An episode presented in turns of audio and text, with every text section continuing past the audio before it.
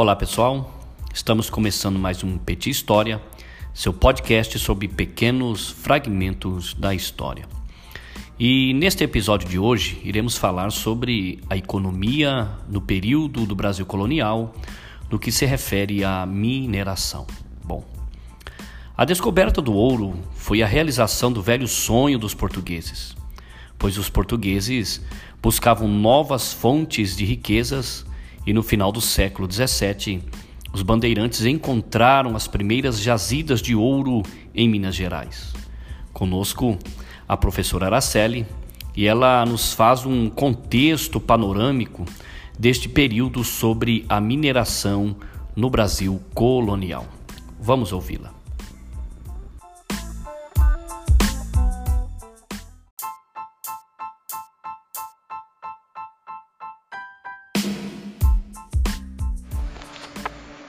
Hoje a gente vai falar sobre a mineração no período colonial. Só que antes da gente conseguir entrar de fato nesse conteúdo, a gente tem que falar sobre as entradas e bandeiras, porque senão sem elas não haveria eh, de forma mais efetiva a descoberta do ouro, né? Então a gente tem que explicar um pouquinho sobre isso para poder chegar na parte da mineração.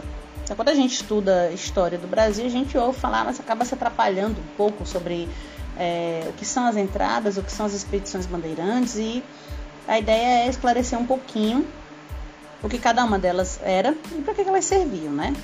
Então as entradas elas eram expedições oficiais, era o próprio governo português que organizava a fim de que eles avançassem pelo interior do Brasil para descobrir uh, novas espécies de plantas, para ver se a área era cultivável, se de repente havia ouro, então a ideia era fazer uma exploração e passar as informações, né, fazer um mapeamento do território brasileiro e passar as informações para Portugal, para que com isso Portugal é, tivesse mais conhecimento sobre a sua colônia e pudesse promover a colonização de uma forma é, mais organizada, de uma forma melhor. As bandeiras, elas eram expedições organizadas e financiadas por pessoas, por particulares, especialmente pelos paulistas. Normalmente elas partiam de São Paulo e São Vicente e iam rumo ao que hoje são as regiões centro-oeste e sul do Brasil.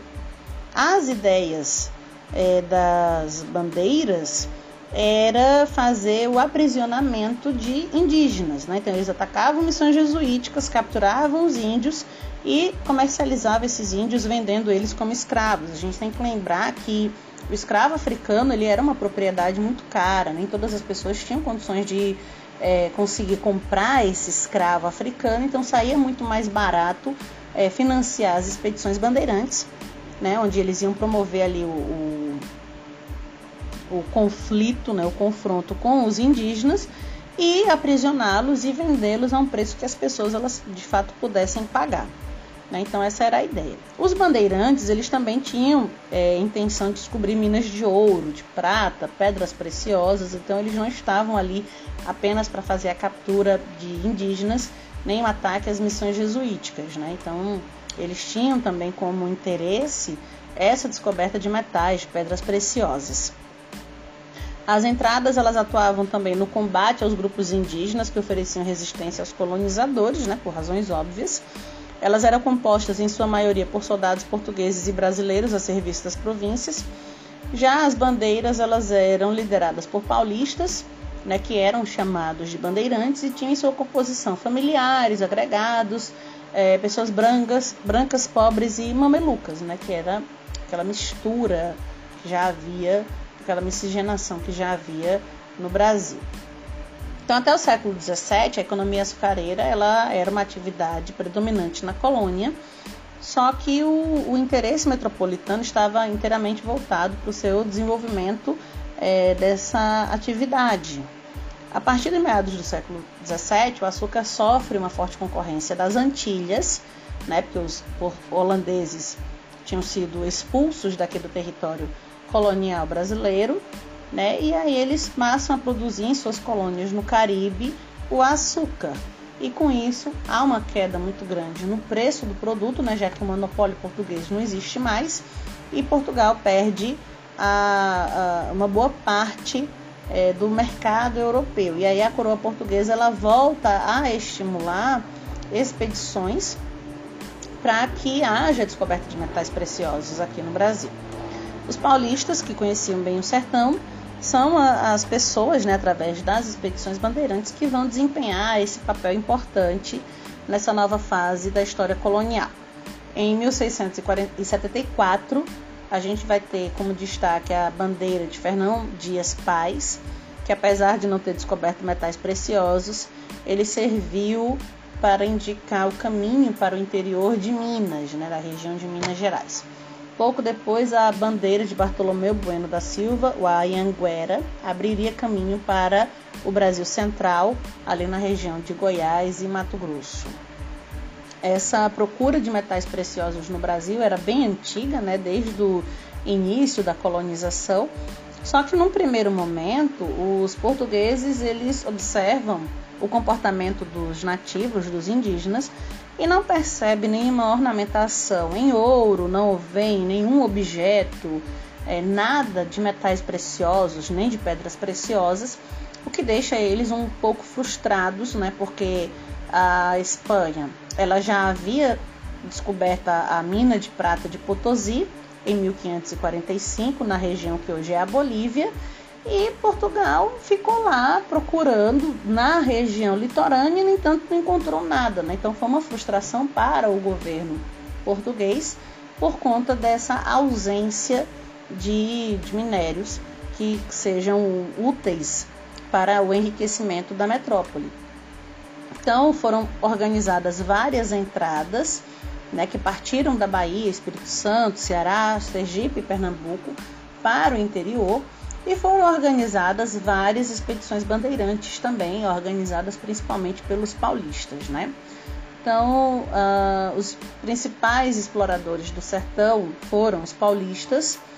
Eles tinham um apoio oficial muito pequeno, e Fernão Dias ele partiu em 1674 para o sertão, permanecendo lá por seis anos, chegando até o Jequitinhonha, porém não descobriu nada de valor.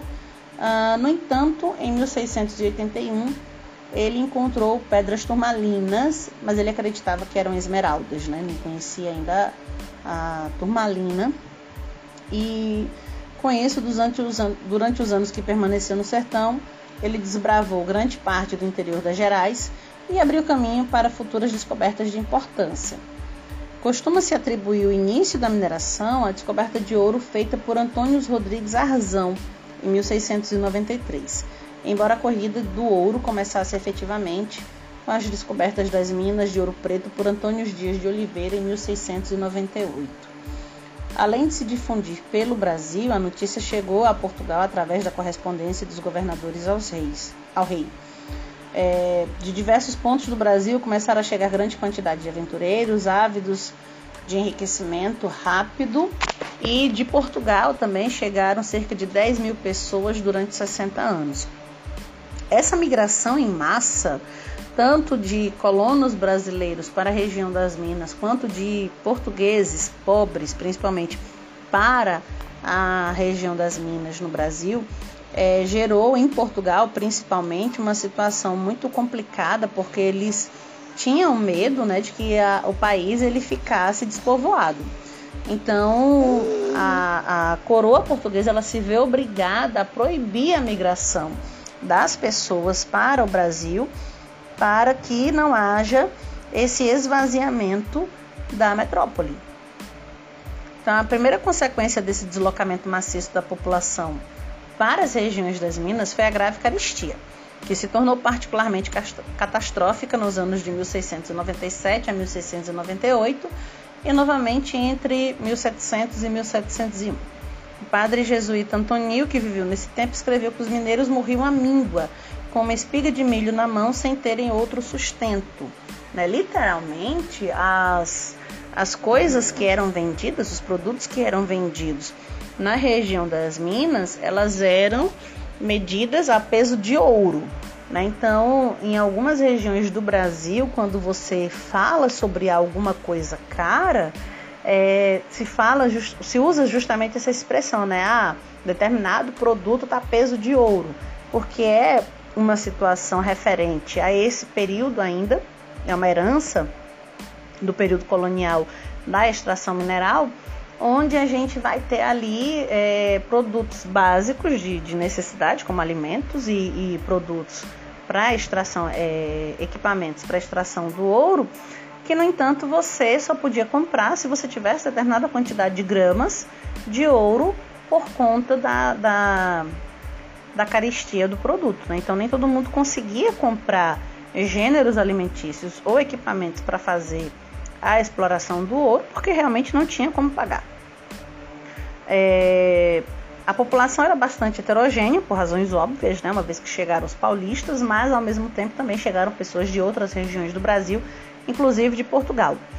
E, no entanto, havia uma, uma distinção muito grande entre quem eram os paulistas e quem eram os forasteiros. Né?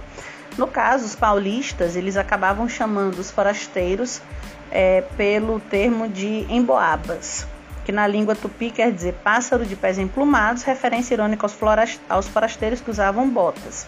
Já os paulistas, eles andavam descalços. E nesse tempo, a população paulista era de mamelucos e índios que utilizavam como língua o tupi mais do que o português. Então, aí começam as rivalidades, né, tanto linguísticas como culturais. Embora minoritários, os paulistas hostilizavam e eram hostilizados pelos emboabas. Os paulistas julgavam-se donos das minas por direito de descoberta, então eles queriam apenas que eles pudessem explorar. Mas a rivalidade entre paulistas e emboabas tinha outros motivos mais significativos. O comércio de abastecimento das minas era controlado por alguns emboabas que oferiam grandes lucros dada a sua riqueza e a importância da atividade que exercia, passaram a ter grande influência. Manuel Nunes Viana, português que veio ainda menino para a Bahia, era um desses ricos comerciantes e principal líder dos emboabas. Ele era proprietário de fazendas de gado no São Francisco e estava associado aos comerciantes da Bahia. O estupim da guerra foi o desentendimento entre Nunes Viana e Borba Gato, que era guarda-mor das Minas e, portanto, representante do poder real. A fim de combater o contrabando de ouro, a coroa havia proibido o comércio entre as Minas e a Bahia, com exceção do gado. Apesar dessa determinação, o comércio proibido continuou sob a liderança de Nunes Viana. Borba Gato determinou então a expulsão de Nunes Viana das Minas, mas este não acatou e foi apoiado pelos emboabas. A maior parte das minas era ocupada pelos emboabas e os paulistas estavam concentrados no Rio das Mortes, de onde os emboabas decidiram então desalojá-los. Sendo minoritários, os paulistas se retiraram, mas um grupo deles, com a maioria de índios, foi cercado pelos emboabas que exigiram a rendição, prometendo poupar-lhes a vida caso depusessem as armas. É, eles aceitaram, né, depuseram as armas, mas foram massacrados no local, que acabou ganhando o nome de Capão da Traição. É, como eles foram expulsos das minas, os paulistas penetraram em Goiás e Mato Grosso, onde novas jazidas acabavam, acabaram sendo descobertas. Né? Então a gente vai ter aí essa situação né, da Guerra dos Emboabas, onde os estrangeiros acabam é, se dando bem, se dando melhor na situação. Com relação à organização da economia mineira, a gente vai ter aí algumas é, características, né? Por exemplo, no caso da extração do ouro, a gente vai ter a da lavra, que é a grande extração, e a faiscação, que é a pequena. A lavra consistia numa exploração de dimensão relativamente grande em jazidas de importância e utilizava amplamente o trabalho escravo. À medida que essas jazidas iam se esgotando e sua exploração tornava-se antieconômica, ocorria o deslocamento das lavras para outras jazidas, deixando o que restara da anterior para a faiscação praticada por pequenos mineradores que tentavam é, achar restos né, de ouro que haviam sido deixados para trás. Que era um trabalho consideravelmente ingrato, porque não quer dizer que eles fossem é, conseguir ter sucesso e muitas vezes o que eles encontravam era insuficiente para realmente suprir as necessidades. No Brasil, o ouro encontrava-se depositado na superfície ou em pequenas profundidades. É, inicialmente, houve a exploração dos veios, que são os leitos dos rios, que eram superficiais. Em seguida, a gente vai ter a, a exploração dos tabuleiros, que são as margens, que eram um pouco profundos, e finalmente a exploração de grupiara, que era nas encostas, que eram mais profundas. Dizemos assim que predominou o ouro de aluvião, que era depositado no fundo dos rios e de fácil extração, ao contrário das minas de prata no México e no Peru, que dependiam de profundas escavações. A extração do ouro de aluvião era, portanto, mais simples, mas de esgotamento mais rápido. Por essa razão, mesmo na organização das lavras, as empresas eram concebidas de modo a poderem se mobilizar constantemente, conferindo à atividade mineradora um caráter nômade. É... Seguindo as características de toda a economia colonial, a mineração era igualmente extensiva e utilizava trabalho escravo. Aí a gente tem que lembrar, inclusive, que como os bandeirantes eles queriam seus únicos exploradores por direito, né, já que foram eles que descobriram, a coroa portuguesa ela vai enviar representantes legais aqui para a colônia, justamente por conta dessa rivalidade entre é, paulistas e emboabas, e vai estabelecer critérios de extração do ouro que vai favorecer os donos de latifúndios, os grandes proprietários de escravos, ao contrário das pessoas que já eram pobres por natureza e que não tinham como conseguir uma grande quantidade de, de escravos para trabalhar nas minas, né? Então era feita ali uma apresentação do local, mas dizia, olha, para você explorar você tem que ter 15 escravos, você tem que ter 50 escravos. E a pessoa, poxa, mas não tem nenhuma. Não tem nenhum escravo aqui. Ah, então ponto. Você não vai poder explorar, né? Você está de fora da exploração, porque é preciso ter uma grande quantidade de pessoas, porque a gente precisa de uma grande quantidade de ouro explorado, de ouro extraído. E aí com isso a gente vai ter então já essa situação, né, onde os latifundiários que já existiam, né, eles acabam sendo beneficiados com a exploração do ouro. Inclusive muitos acabam, é, vai ter situações de pessoas que vão largar a produção da cana-de-açúcar, do açúcar em si, e vão migrar para as regiões das minas, levando todos os seus escravos para poder fazer extração mineral. Então, é, a descoberta das minas ela vai funcionar como um poderoso estímulo às atividades econômicas na região de São Paulo. Porém, no início do século XVIII, a sua população não ultrapassava 15 mil pessoas e uma boa parte dela foi para as minas. Em compensação, recebeu um acréscimo populacional proveniente de Portugal e já no final do século XVIII tinha perto de 117 mil habitantes. Assim as, assim as lavouras foram se ampliando e multiplicaram-se as atividades manufatureiras. Porto de Santos ganhou súbita importância como porta de entrada para escravos e produtos importados europeus.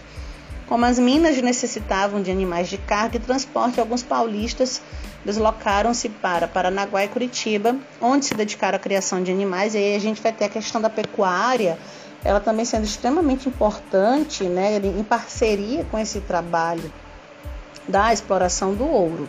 Outros foram buscar na região Platina, no Rio Grande do Sul, Uruguai e Argentina, o gado muar, que era essencial para o transporte.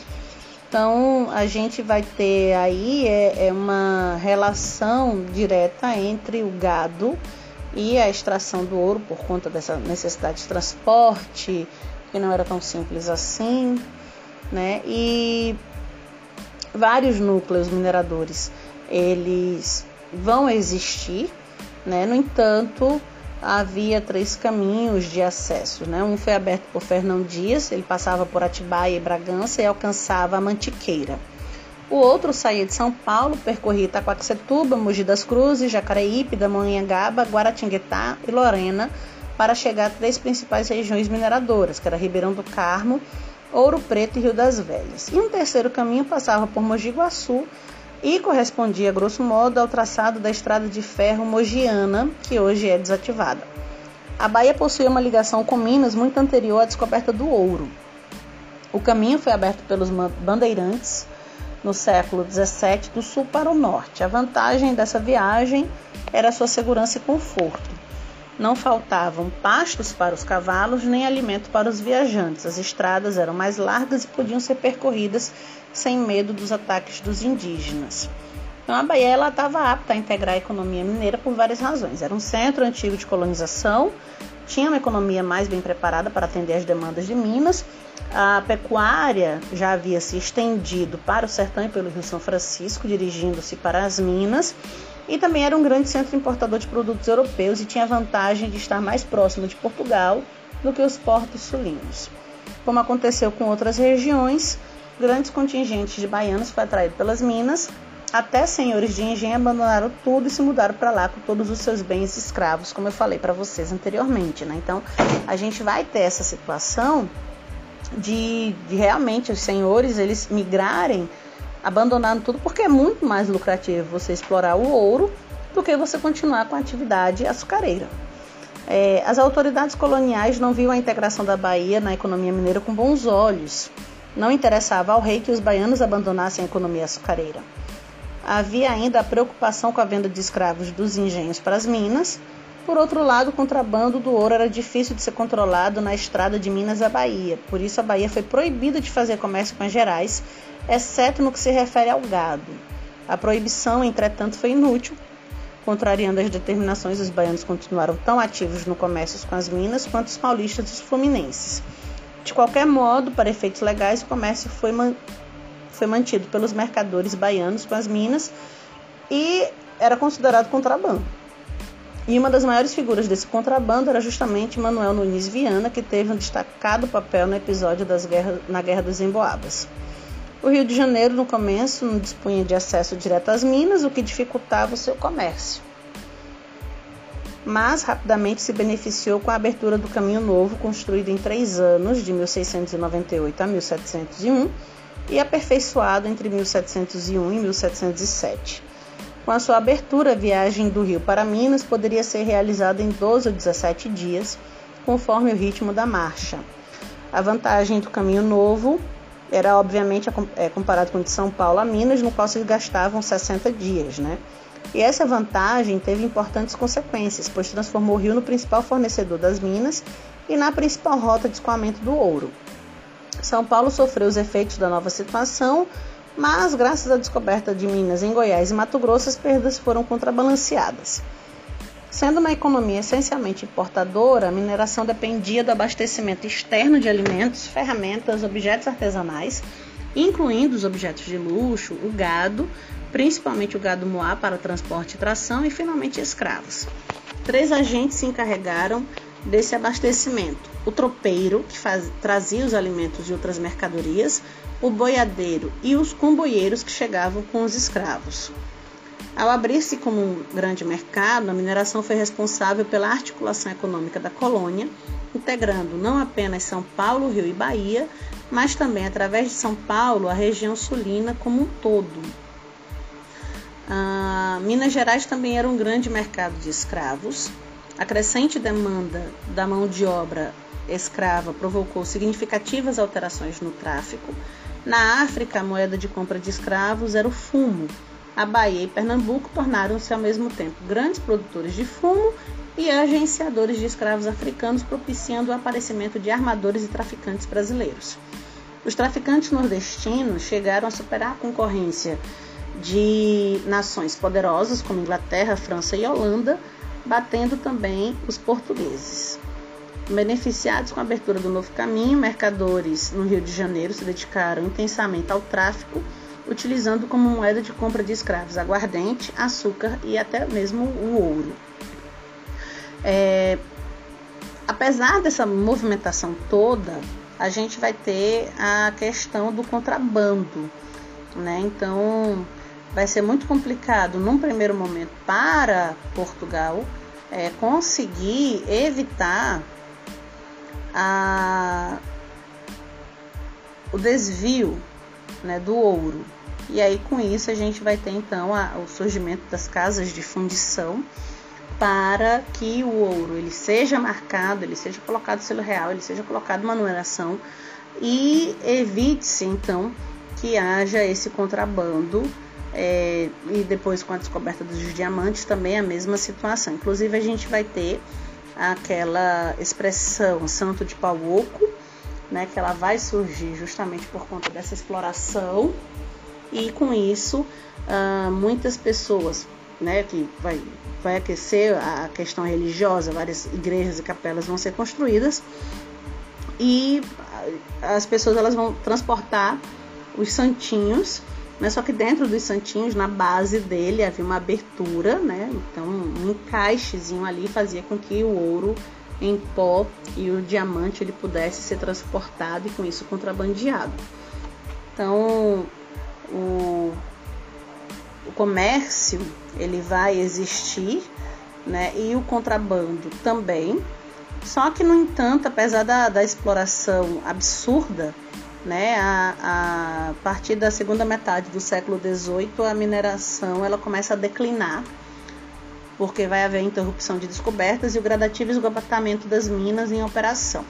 O predomínio do ouro de aluvião, de fácil extração, ele não cria uma tecnologia sofisticada, mas à medida que esses depósitos aluvi, aluvionais se esgotavam, era necessário passar para a exploração de rochas matrizes, que era o quartzo e tabirito extremamente duras e que demandavam uma tecnologia com maior aperfeiçoamento.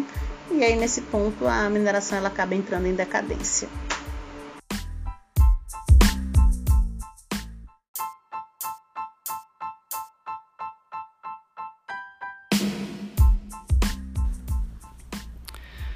Ocorrera também a crise da mineração, ou seja, o declínio da produção aurífera. De acordo com o livro de Gilberto Cotrim, História Global, Brasil e Geral, ele descreve que ao longo do século XVIII, com a intensa exploração aurífera, até mesmo as maiores jazidas da colônia foram se esgotando. Na segunda metade desse século, a produção de ouro caiu brutalmente. Então, o governo português, acreditando que a escassez do metal se devesse ao contrabando e à negligência com o trabalho, continuou aumentando as formas de controle e as pressões sobre os mineradores. Bom, nós ficamos por aqui nesse podcast. Eu sou o Cristiano Basílio do Petit História, com comentários da professora Araceli. Até a próxima.